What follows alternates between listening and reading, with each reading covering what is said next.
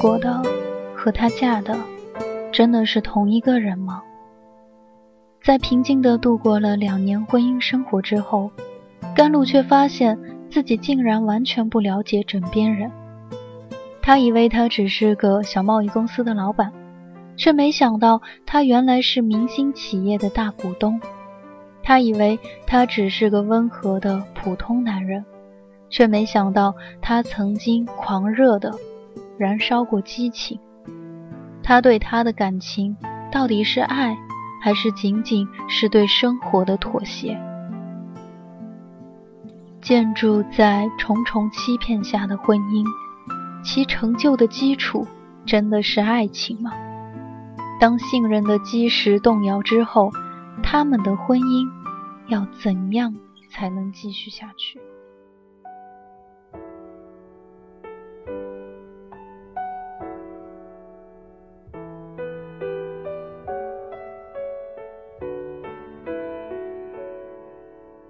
你的名字，我的姓氏，来自青山落塔，第八章。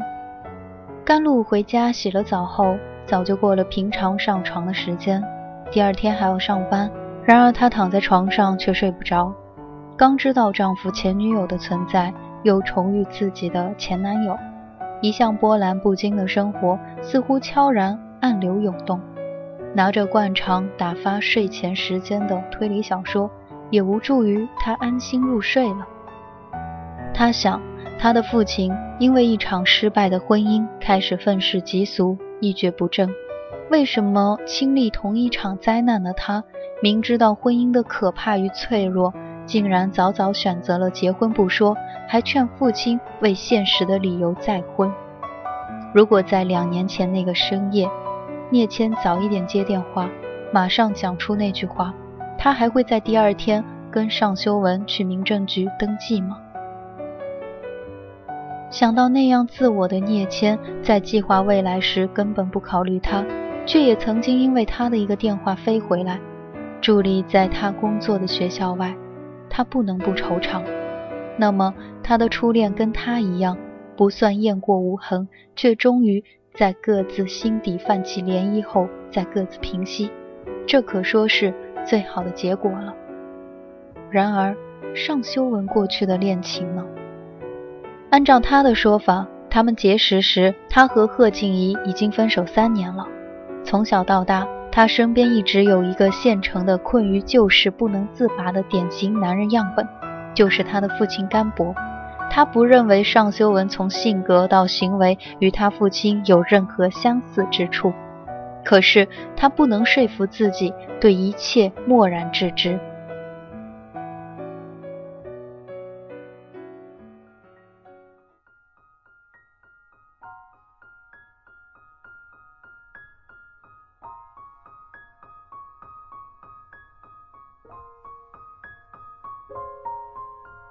两年前的同一时刻，甘露同样在床上辗转，他已经和尚修文约好。第二天去拿结婚证，然后去马尔代夫蜜月旅行，不办仪式，也不请客摆酒。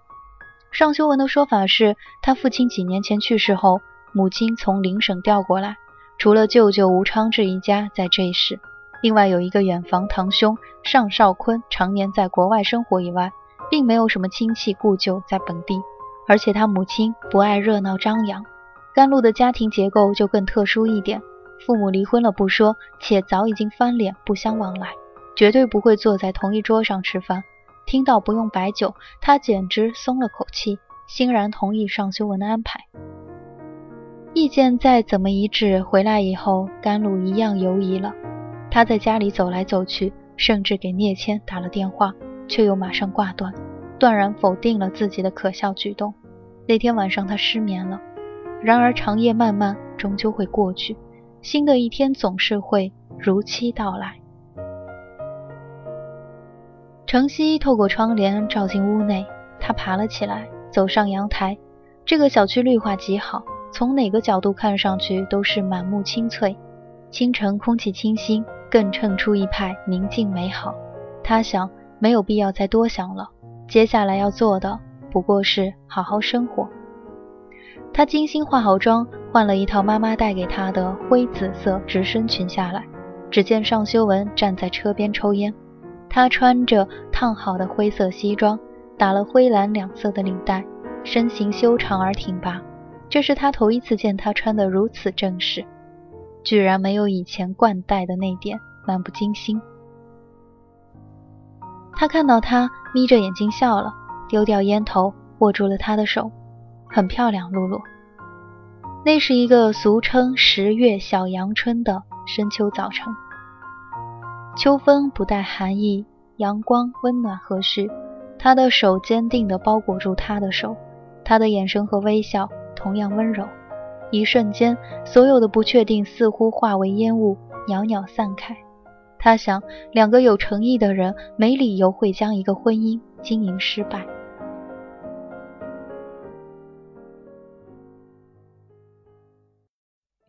两年的婚姻生活，他并没有后悔过自己的决定。不管是那个不受他欢迎的工作调动，还是冷漠的婆婆，都没有影响到他与尚修文的相处。他没想到，真正的考验是以这种方式来的。第二天，甘露看到镜子里略微憔悴的面孔，毫不吃惊，再也不是二十出头可以肆意熬夜的年龄了。她只能化上淡妆，让自己显得精神点。吴丽君吃着早餐，一如既往的沉默。她早上有一个在下面地市级开的会议，要出去两天。秘书打电话来说，车已经到楼下了。她拎了包，已经走到门口，才装作无心的问：“你父亲那边没什么事儿吧？”他与甘博只见过一面，交谈了几句话，此后再不曾有什么来往。和陆慧宁索性连面也没有见。好在甘博向来对人情往来很漠视，陆慧宁则耸耸肩，表示见见女婿就够了。甘露倒也不操心亲家之间应该有什么交集，现在听他难得关心一问，马上笑着说：“小事儿已经解决了。”吴丽君点点头，径直出门。接近中午，甘露收到尚修文发来的短信，告诉他已经返回，下午会去学校接他一起下班。一起吃饭，庆祝结婚周年纪念日。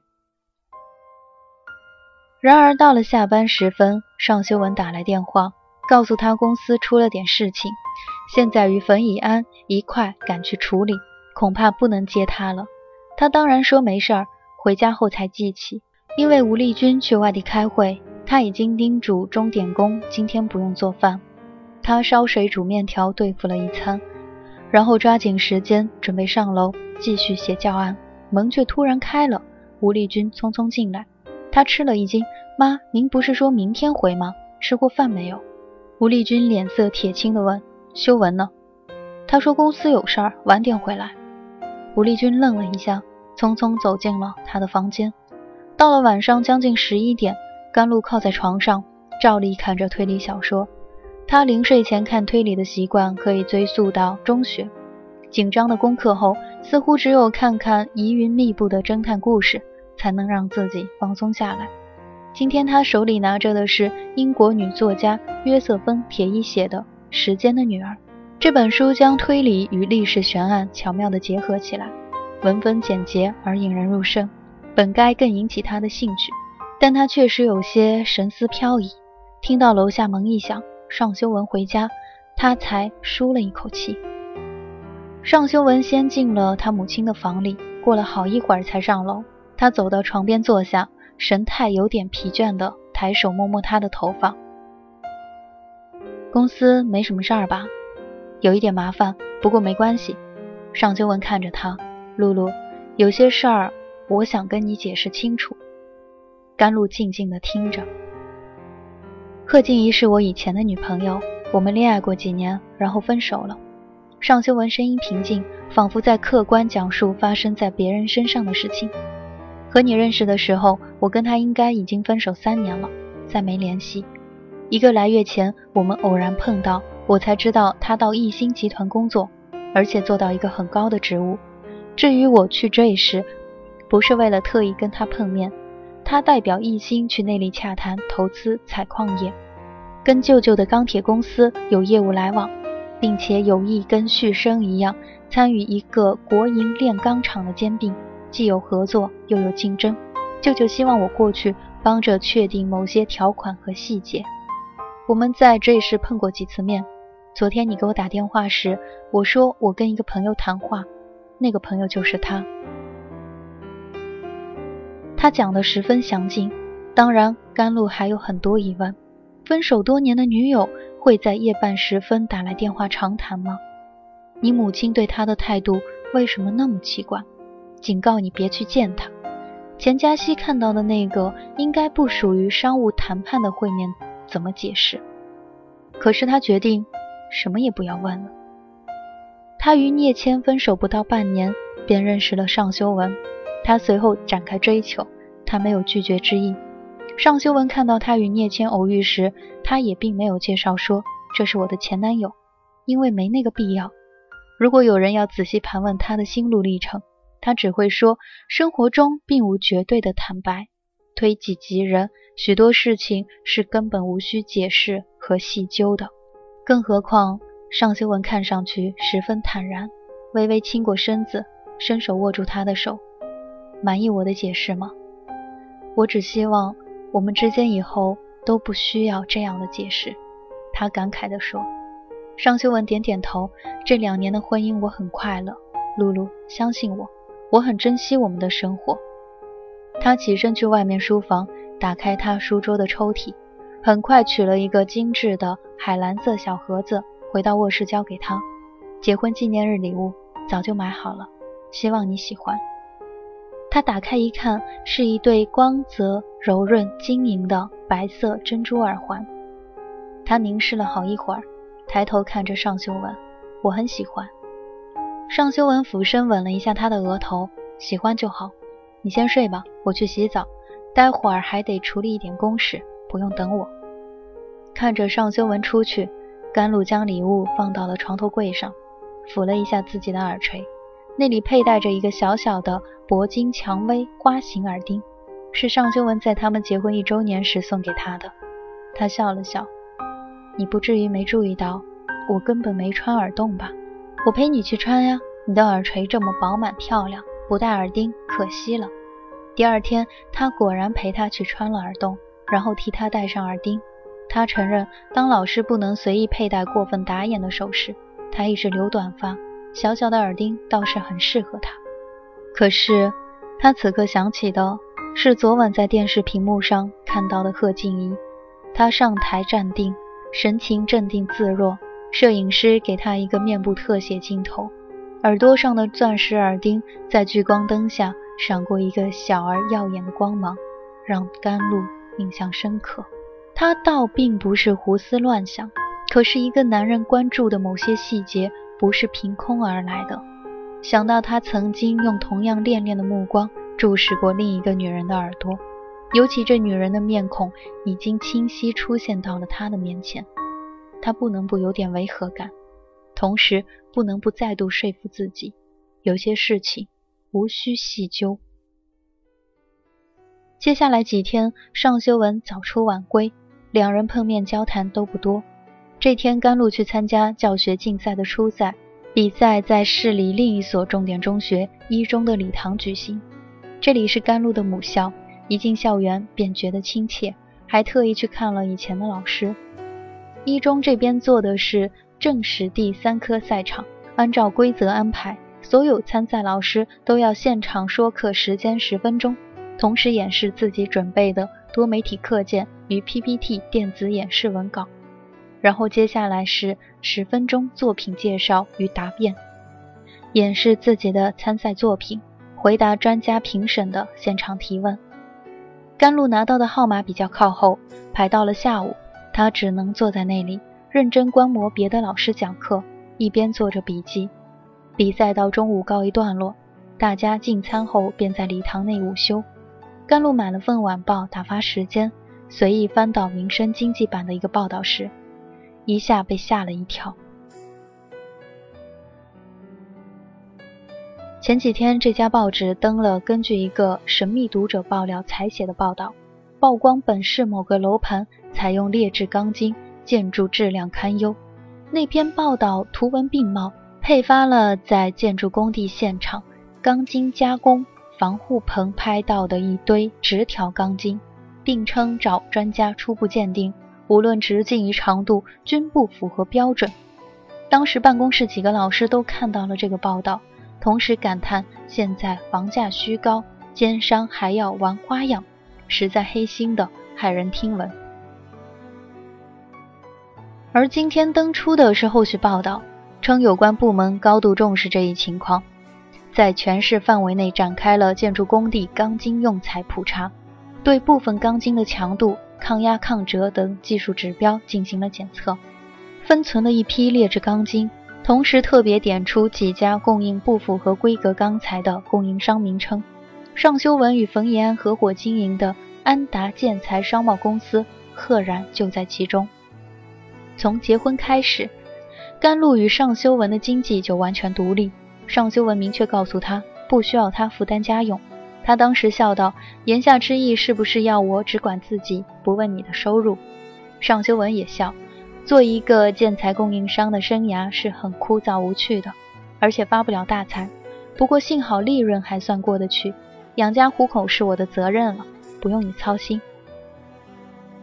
父母离婚后，他与父亲生活。甘博收入不高不说，而且根本没有一点算计。过了几个月捉襟见肘的日子后，甘露被迫早早开始接管了他的工资，计算家里的开销，尽可能将钱花得合理。这样的日子一过十余年，他早就厌倦了。现在乐得逍遥，当然不反对这个安排。尚修文平时很少主动说到公司的经营状况，跟他谈及公事，从来都是一带而过。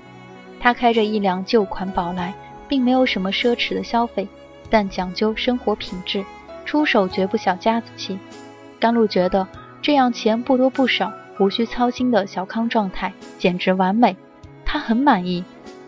然而现在他的公司出了问题，他在置身事外就说不过去了。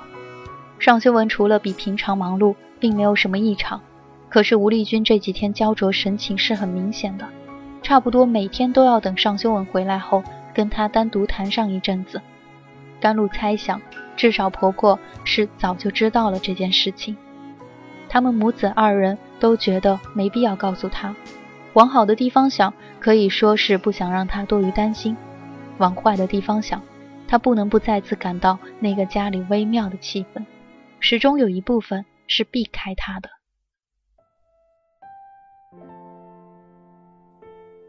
他本能的想给尚修文打电话，却又忍住，想了想，还是起身出了学校。这里离尚修文的办公地方并不算远，他叫了辆出租车，直接过去。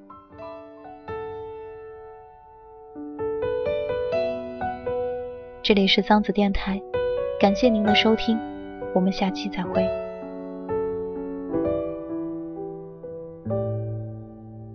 对的人可能会在错的时间去敲你的门，错的人是你一生最难忘的人，陌生人。也许会变成最亲密的爱人，别以为不可能，什么都有可能，在这一场旅程。而天真，让我们有勇气承担所有不完整；而伤痕，是为谁奋不顾身留下的图腾。当太多的轰轰。烈烈为记忆纹了身，才知道想要的是安稳。每个人都拥有幸福的可能，没有谁注定要孤单过一生。我们都渴望能简简单单的安稳。每个人都拥有幸福的可能，只是难免有些牺牲，也只是幸福必经的旅程。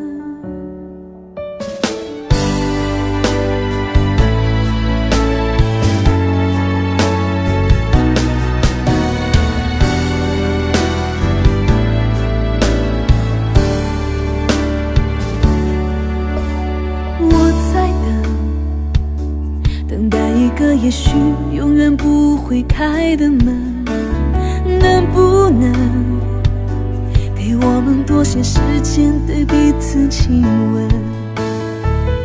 如果命运注定的还是必须要发生，我也会坦然的去完成。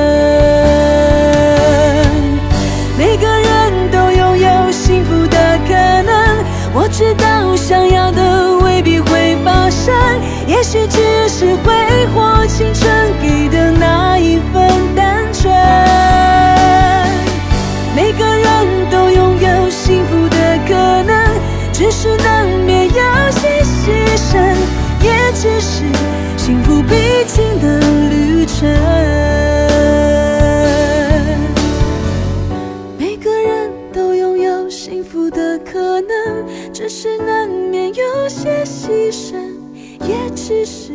幸福必经的